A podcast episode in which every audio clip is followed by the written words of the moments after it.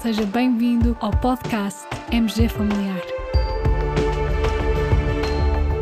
Um podcast sobre temas pertinentes que nos fazem refletir e frequentemente com implicações para a prática clínica. E damos as boas-vindas ao nosso anfitrião, professor Carlos Martins.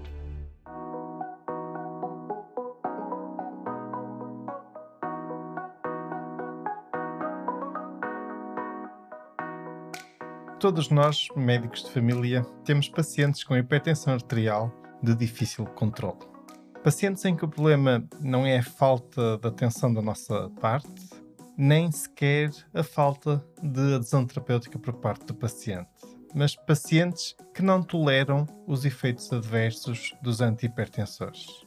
Pode ser, por exemplo, os edemas com amlodipina, pode ser a tosse seca irritativa com IECA ou mesmo até com ARA2. Também, por vezes, a bradicardia excessiva com beta-bloqueadores. Nestes pacientes, estou certo que a muitos de nós já ocorreu a seguinte ideia. Se eu tivesse um comprimido com um niquinho de IECA ou ARA2 um niquinho de diurético, um niquinho de antagonista de canais de cálcio, um niquinho de beta-bloqueador, talvez conseguisse controlar a hipertensão arterial destes pacientes e com um risco muito menor do paciente sentir os efeitos adversos.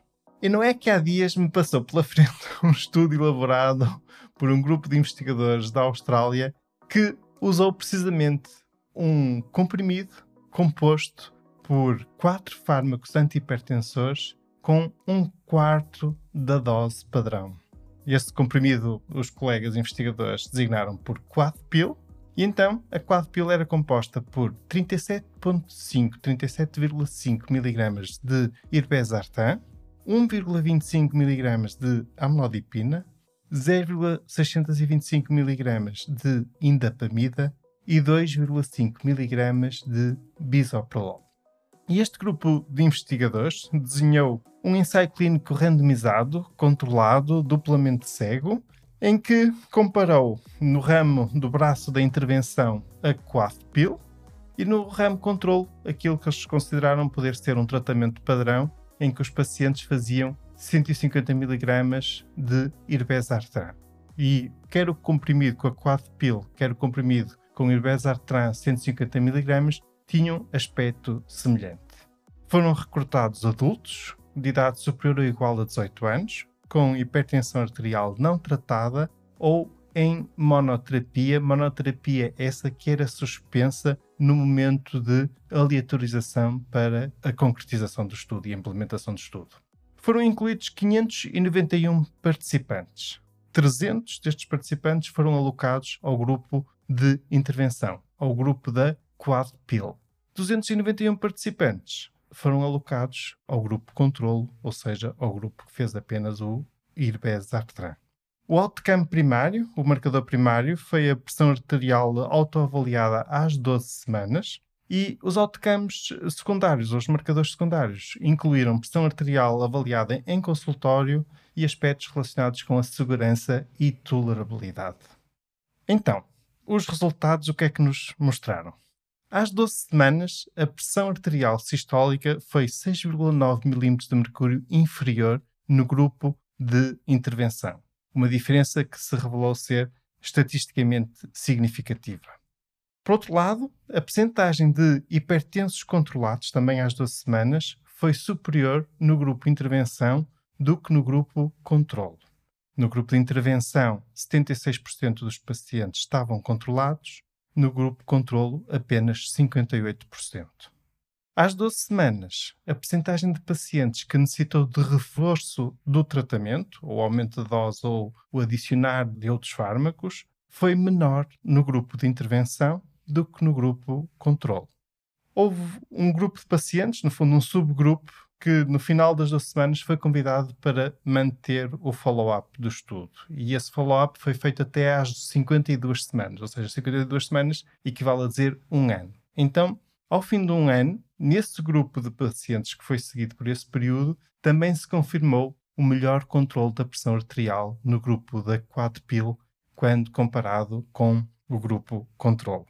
Por outro lado, não se verificou uma diferença estatisticamente significativa no número de doentes que teve de suspender a medicação relacionada com os efeitos adversos. Embora bradicardia, hipotensão e tonturas tivessem sido mais frequentes no grupo intervenção do que no grupo controle.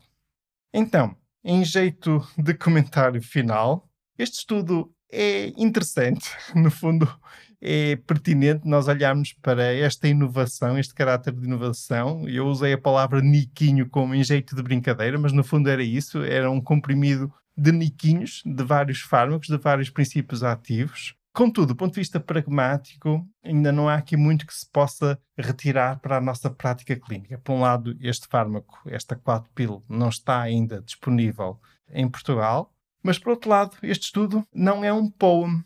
No fundo, estamos aqui perante um disease oriented evidence, ou seja, um estudo que nos dá evidência orientada para a doença, para o controle da pressão arterial, quando nós sabemos que o importante é que o tratamento da hipertensão arterial permita diminuir o risco de morrer e de ter eventos cardiovasculares major. E para isso nós precisaríamos de um estudo tipo POEM, de um estudo com evidência orientada para o paciente e com marcadores relevantes para o paciente. Patient Oriented Evidence That Matters.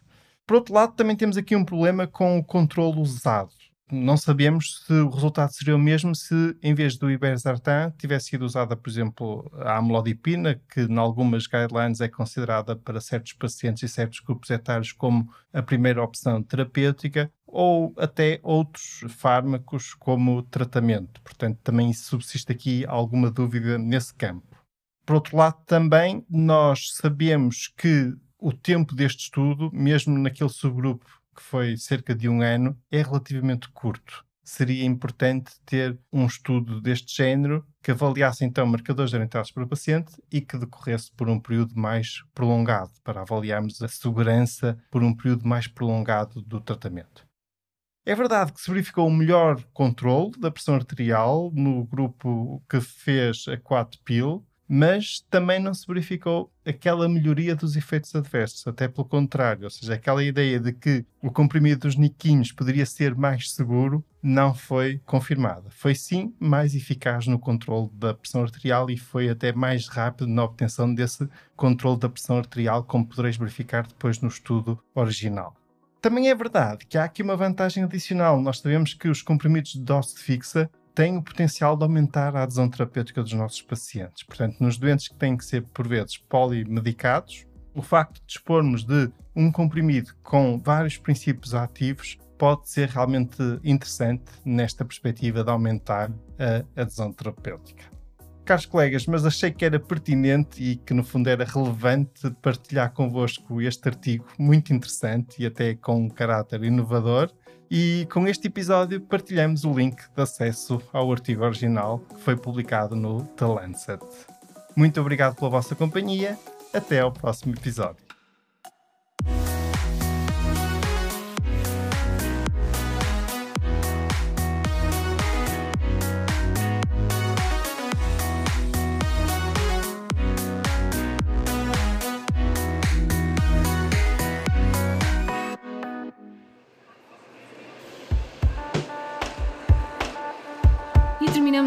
Esta edição do podcast MG Familiar. Muito obrigada por nos ouvir. Se desejar completar a sua leitura, muitos dos conteúdos abordados neste podcast estão disponíveis em www.mgfamiliar.net. Até ao próximo episódio.